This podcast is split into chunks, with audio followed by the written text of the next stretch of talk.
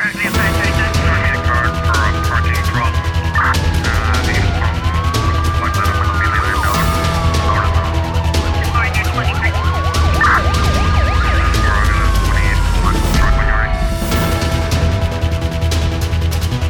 Polícia Nacional anunciou esta terça-feira a detenção de dois indivíduos por suspeita de serem os autores do assassinato de uma jovem ocorrido na madrugada da segunda-feira em Ponta d'Água, cidade da Praia. Segundo informações avançadas em Infopress por fonte policial, a jovem, identificada como Nilza Lima, de 16 anos, foi atingida por uma bala na sequência de um suposto ataque efetuado por delinquentes do bairro de Vila Nova. Além de deter os suspeitos, a Polícia Nacional apreendeu ainda a presumível arma do crime, um modelo convencional cujas características não foram ainda divulgadas.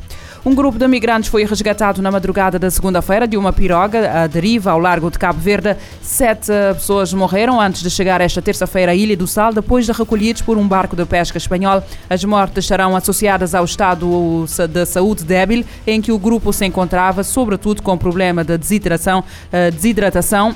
38 eh, pessoas sobreviveram. O governo senegalês afirma que está a acompanhar a situação dos eh, sobreviventes resgatados ao largo da Ilha do Sal. Em comunicado emitido pelo Ministério dos Negócios Estrangeiros, o executivo senegalês aponta que a embarcação partiu da região de Tiés a 10 de julho com 101 passageiros a bordo. O governo senegalês sublinha que está a trabalhar com as autoridades cabo-verdianas e que já tomou as providências necessárias para o repatriamento eh, dos sobreviventes com a maior brevidade possível. Novo assassinato político a menos de uma semana das eh, presidenciais no Equador está a preocupar as autoridades. Cerca de uma semana depois do assassinato de um dos candidatos favoritos para as eleições presidenciais eh, do próximo dia dia 20, foi morto esta segunda-feira a tiro Pedro Briones, um responsável local do partido do antigo presidente Rafael Correa, na província das Esmeraldas, no norte do país. Segundo a imprensa nacional, uh, Briones, membro do Partido Revolução Cidadã, do antigo presidente socialista Rafael Correa, foi morto a tiro esta segunda-feira por dois homens de moto na sua residência em São Mateo, na província das Esmeraldas, junto à fronteira com a Colômbia.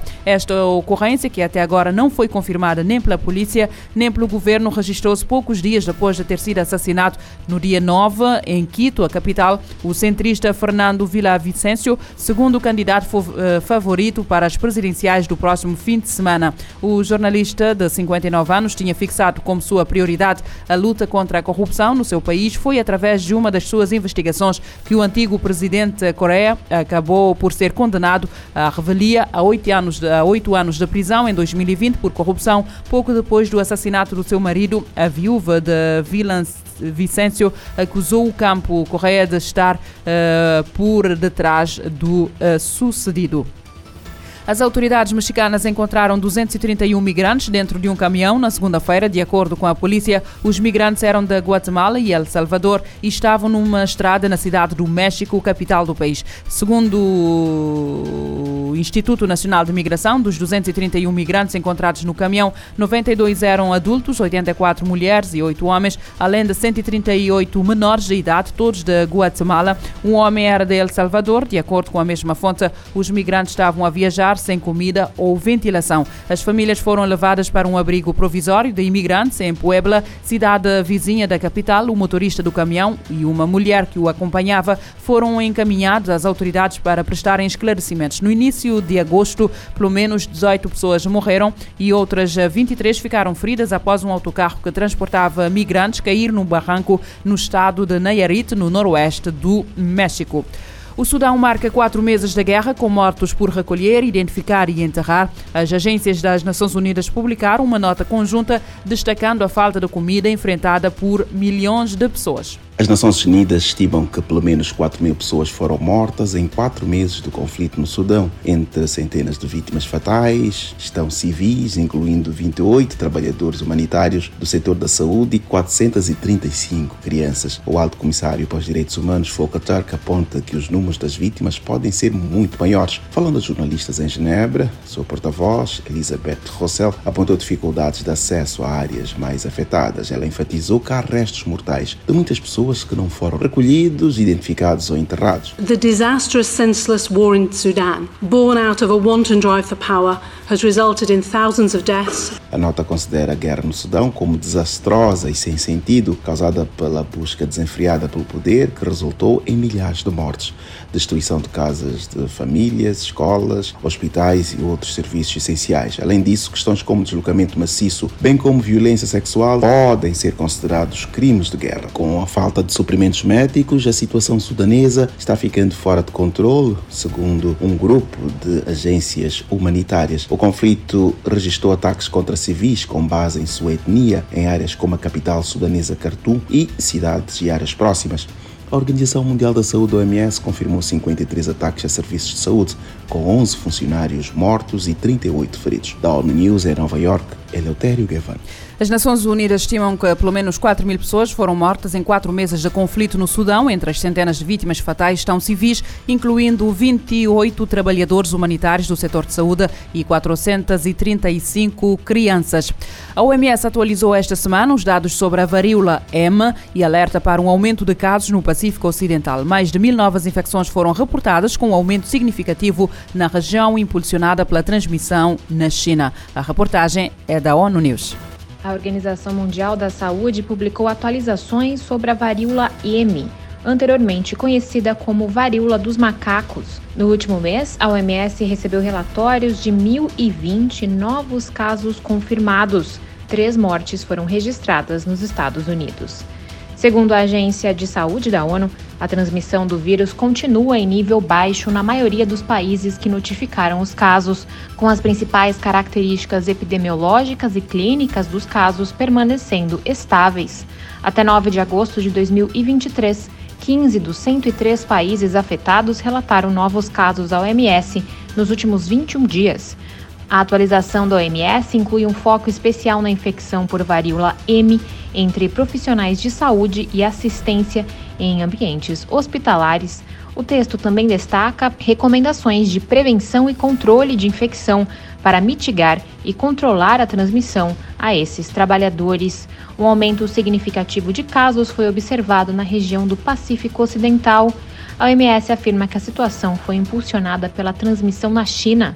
Este mês, a OMS foi notificada de 491 novos casos pelas autoridades chinesas, abrangendo o período de 1 a 31 de julho de 2023. Com base nas informações compartilhadas com a OMS, as principais características demográficas dos infectados na China são semelhantes às do surto global. Da ONU News em Nova York, Mayra Lopes. A Organização Mundial de Saúde publicou atualizações sobre a varíola M, anteriormente conhecida como varíola dos macacos. A temporada de furacões no Atlântico deve ser acima do normal, alerta da Organização Meteorológica Mundial. A Agência das Nações Unidas aponta que esta temporada terá 60% de chance de furacões intensos. Os fatores climáticos incluem, aliás, os fatores incluem o fenômeno climático El Niño e altas temperaturas do mar. A Organização Meteorológica Mundial alertou que a temporada de furacões deve apresentar atividade acima do normal neste ano. A entidade divulgou dados da Administração Oceânica e Atmosférica Nacional, uma divisão do Serviço Nacional de Meteorologia dos Estados Unidos.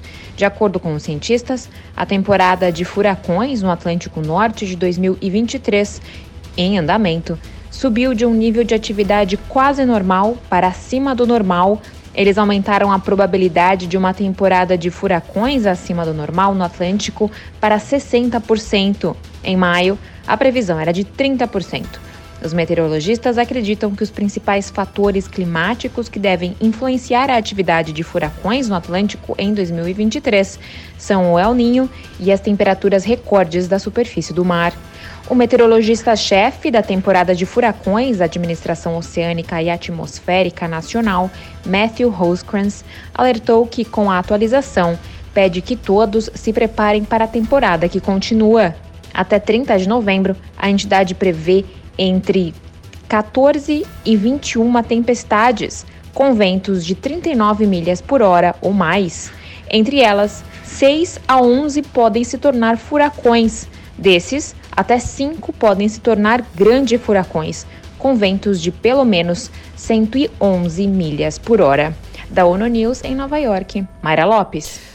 A Organização Meteorológica Mundial alertou que a temporada de furacões deve apresentar atividade acima do normal este ano. A entidade divulgou esta semana dados da Administração Oceânica e Atmosférica Nacional, uma divisão do Serviço Nacional de Meteorologia dos Estados Unidos.